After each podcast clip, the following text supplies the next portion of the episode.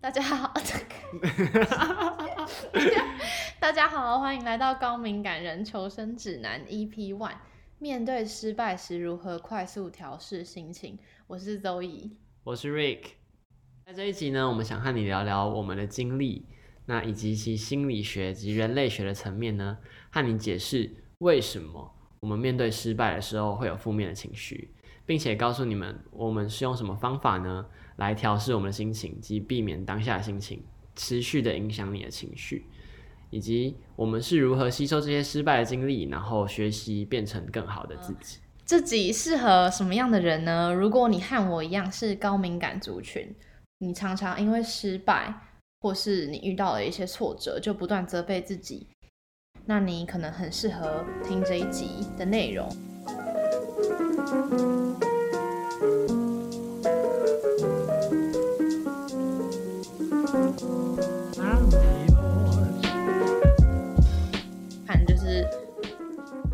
我为什么会想要做这个主题？好了，因为我本身是一个从小就是一个很敏感的人，然后我常常会听到别人跟我说，就是我很玻璃心，然后我太敏感了，我想太多。但我小时候常常也会因为这这些收到这些别人对我的评论而感到挫折，就是觉得说我真的跟大家不一样吗？我这么脆弱，然后。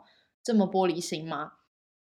但我们是每个人生来其实就是不一样的，就是有些人会特别的敏感，像我这样的人就是会特别的敏感。可是我们其实没有错，就是我想告诉和我一样的这些人，就是我们没有错，我们就只是生来就比较敏感。其实是有一些方法，就是透过学习，透过阅读，我觉得我就是慢慢的变得会面对了，就是。在遇到一些挫折、遇到一些失败，或是甚至更多更多生活上的大小事，我觉得我开始学着怎么去面对高敏感族群。我们没有错，我们在这个世代，这个嗯，怎么说，就是社群媒体如此蓬勃发展的时代，快速变迁的社会，在这个快速变迁的社会，我们其实都还是有救，就是我们。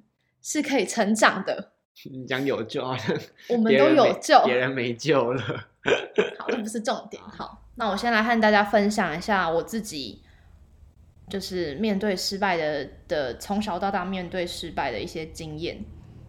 刚刚前面有讲到，说我是一个从小就是一个特别敏感纤细的人，所以我常常遇到失败之后，我会难以平复我的情绪，然后。甚至会影响到我后续做的事情。举一个例子好了，就是我之前还没有开始认真的去思考、去学习要怎么面对失败时要怎么做的时候，呃，有一次我就是因为我有在做捏陶，在做学怎么做手拉胚，然后我有一次就是。不知道大家有没有做过，就是拉胚，因为拉胚其实前面有一个非常难的步骤，叫做定中心。然后这个步骤其实就是要让你的胚体，你的那个土是固定在中心的，你才可以开始往下拉。我跟你说过吗？就是我捏陶的那件事情。有啊，你跟其实你跟我说过蛮多次，就是嗯，我跟你说过定中心很难。你其实跟我说过不止，就是不止一天有跟我说过定中心很难。你那时候只要在学拉胚的时候。就是每次回来都会 都会先跟我抱怨一次，定中心真的很难。对，然后反正我有一次是真的特别伤心，因为我那时候是为什么特别伤心？是因为我那时候预设是觉得我已经学会了，可是因为我很久没做，然后大家知道，就是很多东西都是你很久没做就会忘记怎么做了嘛，很多很多东西都一样。然后我那时候再回去做的时候，就做的很烂，所以我就是特别沮丧。然后我大概做了三个小时。反正那三个小时我就是没有一次成功，每一个都失败，然后我觉得那个心情真的是难以平复。对我那次就是很沮丧，我觉得那个时候的我还没有还没有学会怎么样就失败，然后是就是去面好好的面对，敞开心胸接受我的失败，然后去学习。你没有你没有就是深呼吸然后再来这样子。但是我后来就是。看了蛮多书，然后我也有持续的去学习，就是接受失败这件事情。嗯，我觉得不知道就是在亚洲的社会吗？还是普遍来说，失败好像很难以让人难以接受，就是大家也会觉得说，你听到失败就不觉得是好的。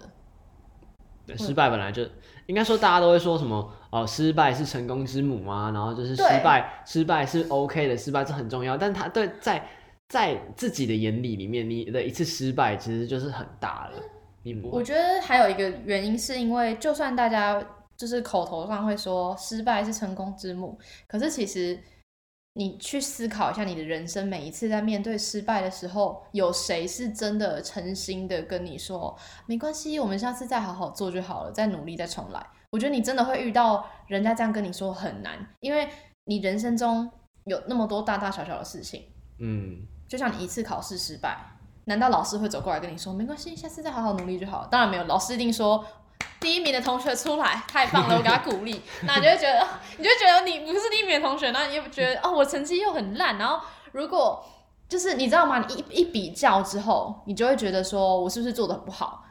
这种这种时候，如果没有人去鼓励你说哦失败没关系的话，就会你就会觉得自己很失败，你觉得没办法从这个情绪中平复出来，你懂吗？我懂，因为我觉得我们这个社会太多东西是我们这个成长的过程，不要说社会好了，说成长的过程有太多东西是被实际化、被数字化。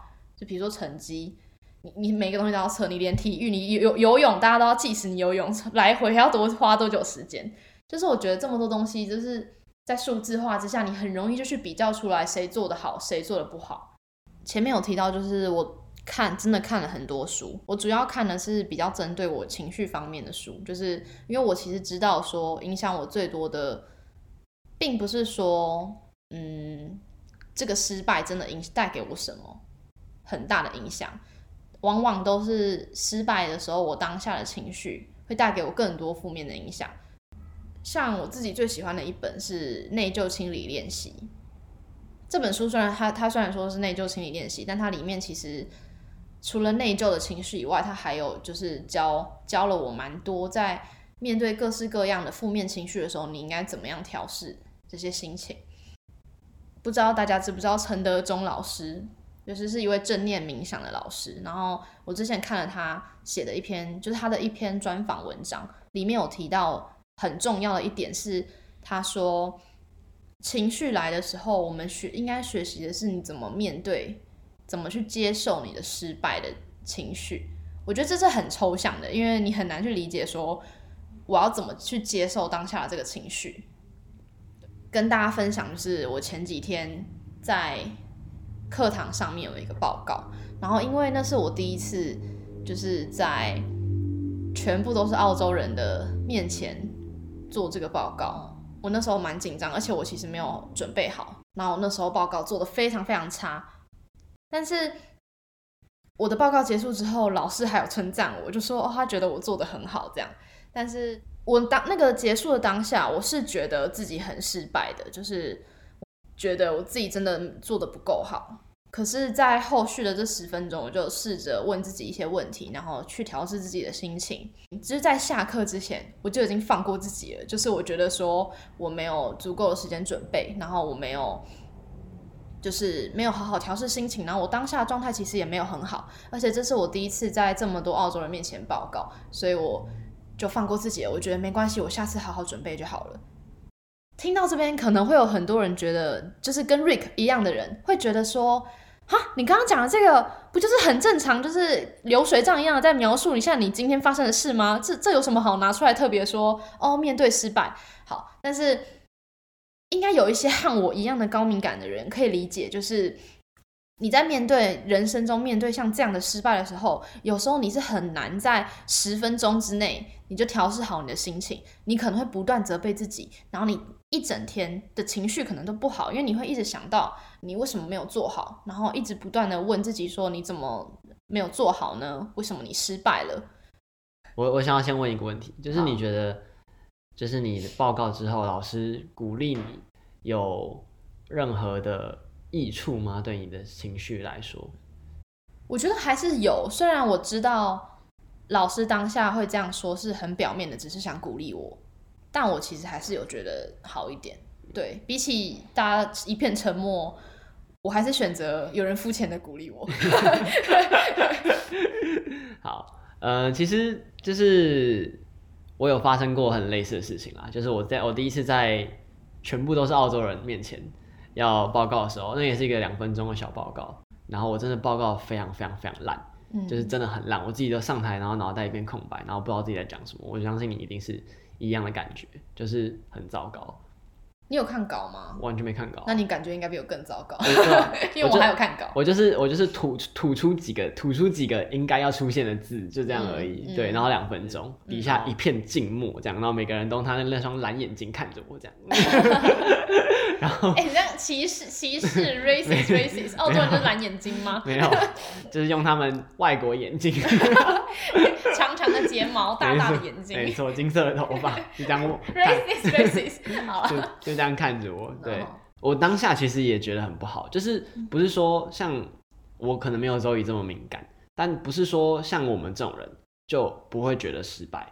嗯，我下来的时候，我特我也是觉得失败，我大概花两分钟重新站起来。对两分钟，这就是跟我的差别。大家请看看我，我花了那么多时间学习，我还要，我最后还会跟大家说，我只花十分钟就站起来了。但是 Rick 人生他一一生中遇到这种就是毁灭性的失败，他只要花两分钟就可以站起来了。就是遇到这种失败的时候，嗯就是通常我会觉得，嗯、哦，我已经做了，已经没有办法改变了，然后我就会很、很快速的，就是把自己心情调试回来，这样子。但是不是说我们像我们这种没有那么敏感的人就不会觉得失败？我觉得一定大家都遇到失败啦，不管是你有多成功的人，一定都会遇到失败。嗯而且遇到失败之后，呃，随之而来的负面情绪也是一定每几乎每个人都会有的。我们两个其实都没有特别去学习如何面对失败。嗯我们生来就是不一样的人，我就是比较敏感，我就是要花很多很多的时间去学习这些小小的 tips。每个人生出来本来就是你，有些人就是比较敏感，然后有些人就是像我一样，可能比较没有感觉。对，为什么会这样呢？其实就像我刚刚讲的，人人类总是期待的成功嘛。你你付出了相应相应的努力，你付出了相对应的时间，你当然是期待成功。你不可能说哦，我今天做了很多东西，然后我期待着它失败，嗯基本上是不太可能的。嗯所以当你期待落空的时候，随之而来的失落感，一定会造成你有负面情绪，不管是生气也好，伤心也好，嗯，就是比较负面的情绪。嗯对，其实这是非常正常的，每一个人都会这样。但嗯重点是说，你经历了这些情绪之后，你需要多久？你需要用什么方式，嗯再让自己重新站起来？嗯就算没有别人的鼓励，就算没有别人跟你说你其实已经很棒了，你还是可以用自己的方式去重整好自己的情绪，然后嗯，重整好自己下一次的动力，然后再再次去挑战。我觉得这个才是重要的。对，所以呢，我就做了一些调查，然后有一个国外的学者叫 Kristen Neff，这个 Kristen Neff 呢，他就提出了自我同理，让你在嗯就是没有同理者、没有第三人同理的时候，嗯这个可以自己去同理自己。嗯这样，他提出了一个自我同理三元素，就是有点像教学，我要怎么样？你要如何去达到自我同理。嗯对，有这三个要素，然后你要达到这三个要素而去达到自我同理。好，然后第一个呢，第一个要素呢是善待自我 （self kindness）。如何呢？对，要如何善待自我呢？你稍微想象一下，你的朋友，如果是你很亲近的朋友或家人，嗯犯同样一个错误的时候，你会怎么样子去对待他？嗯，对，因为是你很亲近的人的话，你当然会善待他们嘛，对吧？那你嗯想一下，想一下你会怎么对待他们？那你想一下，你是不是用同样的方式对待自己？嗯，可以理解。我觉得这个观点很好，因为像我常常就是没办法放过自己的人，就是如果我看到别人跟我别人犯了一个错，我就会觉得说啊没有关系。可是如果我今天是我自己犯了一样的错的话，我就会觉得很有关系，没有办法原谅自己。对，所以就是他提出这个善待自我，就是有点像是让你去用对待他人的方式去对待自己，因为你会同理别人，但你不见得会同理自己，所以他用这个方式让你去引导你去自我同理，这是第一个善待自我。然后第二个呢是认知人类的不完美，当然，呃，这个大家都知道嘛，人类是不完美的，但很少人会去时时刻刻提醒自己说，人类是不完美的，人类是不完美的。对，当你经历失败的时候，你也不可能会去提醒自己说人类是不完美的，人类是不完美的，对吧？对，但我觉得这一点特别的重要，因为刚刚提到的，我前面是如何透过很短的时间去，就是放过自己，不要再去苛责自己这个演讲失败。其实我当下很大一部分是我认知到人类的不完美。就我可以理解，说我不是无时无刻都是备战状态，无时无刻都可以表现的很好，对，所以我我觉得这一点很重要。对，那它就是让你在失败的时候，可以去提醒自己说，哦，我不完美，但是没有关系，因为人类都是不完美的。然后第三个要素呢，我觉得是比较复杂一点的，是维持中立且正念的立场看待自己的经历。然后它是就像在冥想一样。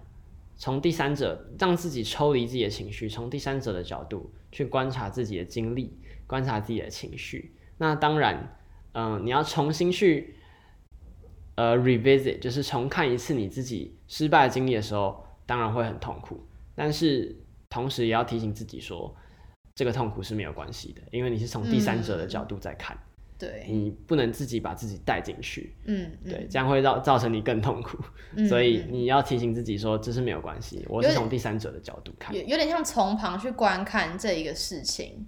我觉得，因为你身为当事人的话，往往会感受特别强烈。可是，如果你可以试着从旁观者的角度去看这件事情的话，可能就觉得没有那么严重。就像是，嗯，举一个例子，就像是我当下在演讲的时候，其实我觉得。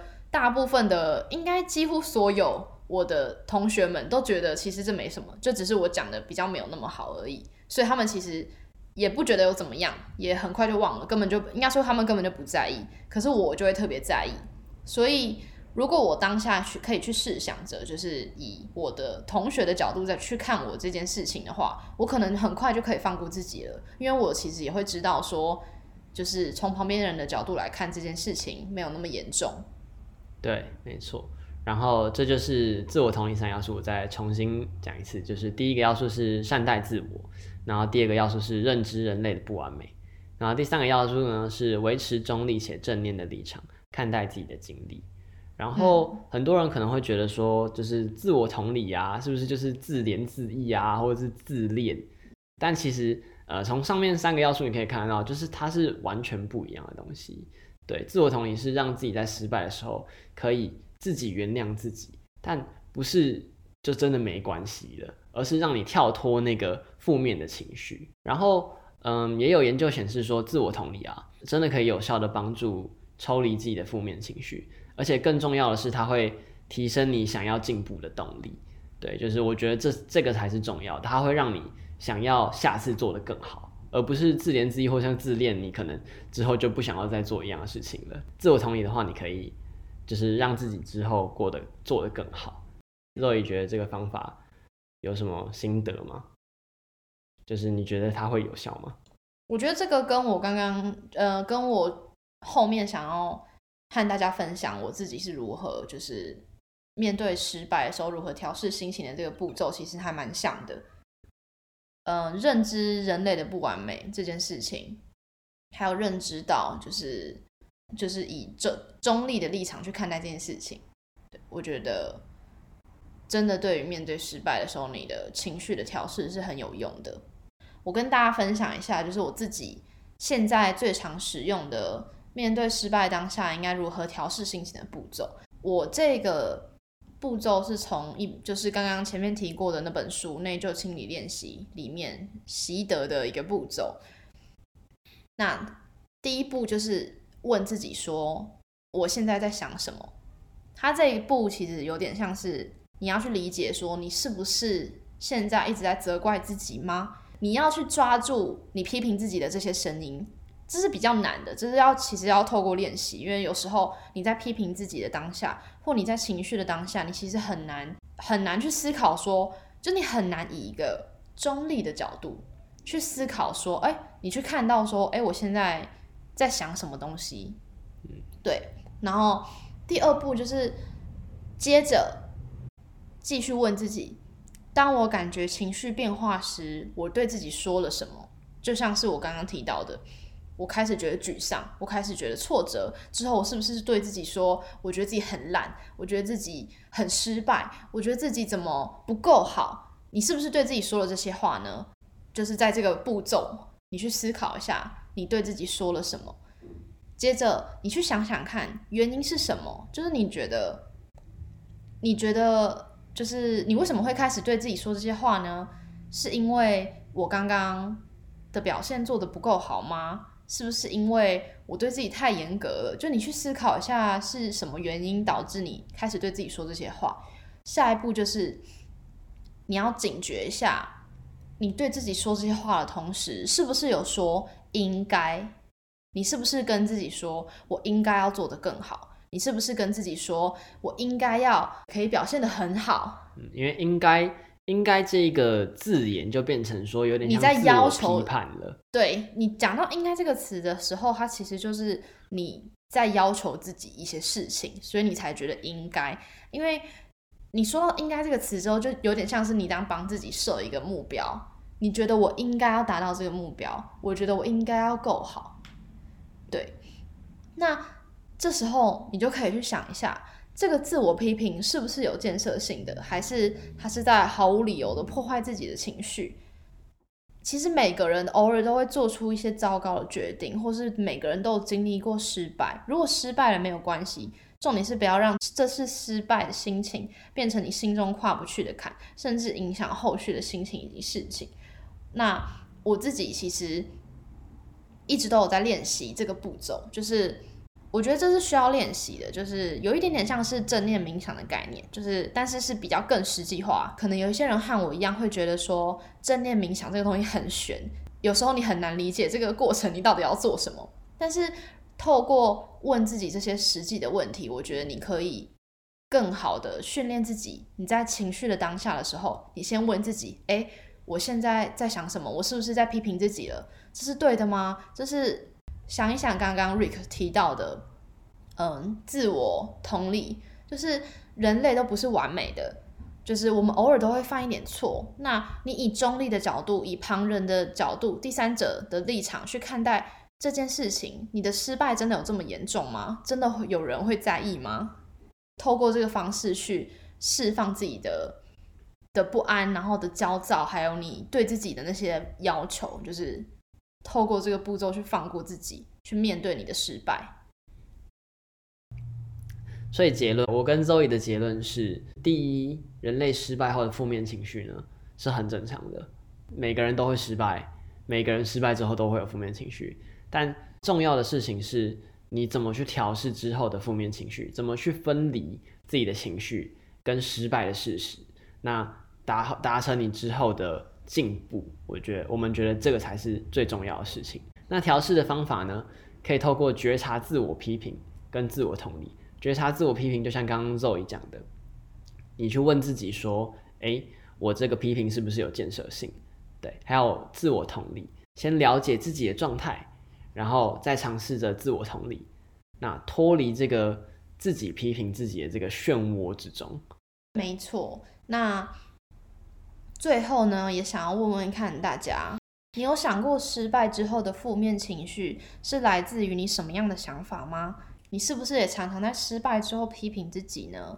是不是因为你设下了什么规则呢？如果你觉得有的话，可以底下留言告诉我们，或者是可以在 IG 上搜寻我们，我们的。